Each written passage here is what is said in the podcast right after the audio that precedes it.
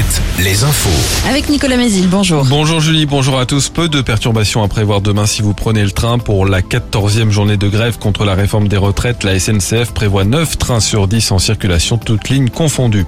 Des conditions de détention inadmissibles. Ce n'est pas une surprise, mais le rapport du contrôleur général des lieux de privation de liberté est accablant pour la prison d'Angers. Vétuste, surpeuplée et avec un manque de surveillants pénitentiaires. La nouvelle maison d'arrêt bientôt construite à Loire-Othion n'est pas attendue avant 2027 ou 2028.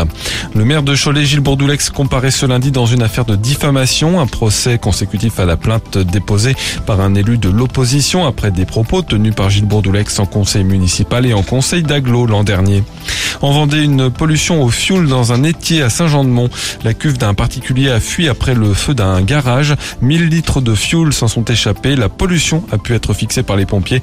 Une société spécialisée interviendra aujourd'hui pour pomper le carburant. Le foot, fin de saison chaotique en Ligue 1 et en Ligue 2. Le club de foot de la C Ajaccio va porter plainte après l'agression du jeune Kenzo, un enfant de 8 ans atteint d'un cancer du cerveau, violenté avec son père par plusieurs supporters du club corse pendant le match contre l'OM samedi soir. Le président de la Ajaccio a fermement condamné ces actes.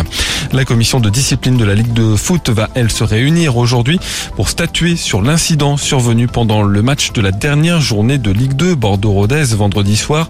Un joueur de Rodez a été agressé sur la pelouse par un supporter girondin. La décision de la commission de la Ligue pourrait changer le destin de plusieurs clubs en cette fin de saison.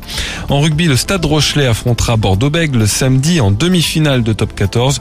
L'UBB a battu Lyon hier en barrage et jouera sa troisième demi-finale consécutive. La météo des forêts, Vendée et Maine-et-Loire sont en vert aujourd'hui, mais le territoire vendéen est en jaune demain pour un risque de départ de feu modéré. Côté ciel, c'est encore bien ensoleillé toute la journée, les maxi 27 à 29 degrés. Alouette, Alouette. le 6-10, le 6-10 de Nico et Julie.